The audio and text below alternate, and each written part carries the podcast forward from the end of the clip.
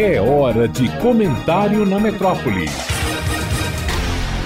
Entre 2007 e 2008, passei quase um ano estudando em São Miguel, uma das ilhas açorianas de Portugal, e diversos foram os eventos da natureza que pude conhecer. Mas, sem dúvida, o maior deles foi a maneira como, enquanto em um segundo tudo estava debaixo de névoas, de frio, de repente, noutro segundo, os ventos fortes do mar aberto levavam tudo que parecia triste e o sol aparecia tão forte e seguro, mostrando toda a beleza das montanhas e do mar, que não havia quem resistisse difícil entregar um sorriso largo e iluminado pela surpresa, pois senti saudades desse momento ao ver o nascer do sol esses dias em nossa linda Salvador, que também me encanta muito, e pensei no quanto todos nós gostaríamos de boas novas, de suspiros de paz, calma e de sossego, no quanto gostaríamos que de repente todo o caos cedesse espaço aos sorrisos largos e aos ventos bons.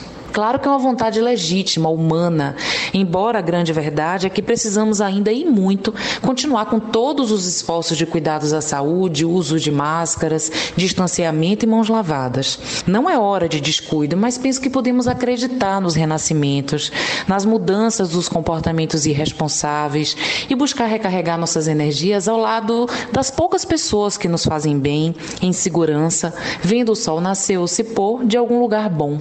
Mas me pergunto, já que não temos as fortes névoas da natureza encobrindo o que vemos, o que tem tornado tantas visões turvas no Brasil a ponto de ainda não sentirem receio de perder pessoas diante de um percentual tão ínfimo de vacinações?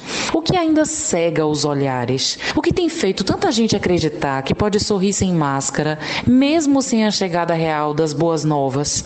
É bem verdade que temos muita vontade de que tudo passe e logo. Dá vontade até de cantar com Cartola, dizendo: Alvorada lá no morro, que beleza. Ninguém chora, não há tristeza, ninguém sente de sabor. O sol colorindo é tão lindo, é tão lindo, e a natureza sorrindo, tingindo e tingindo. Ver o sol trazendo dias de alegria é o que todos queremos, o que significa uma liberdade diante de tantos receios. Mas também desejamos muito que em nossas alvoradas residam verdadeiros nasceres do sol, mesmo porque, ainda parafraseando, parafraseando o mestre sambista, nossos caminhos estão sem vida e o que nos resta é bem pouco, quase nada, de que ia assim, vagando numa estrada perdida. Alvorada.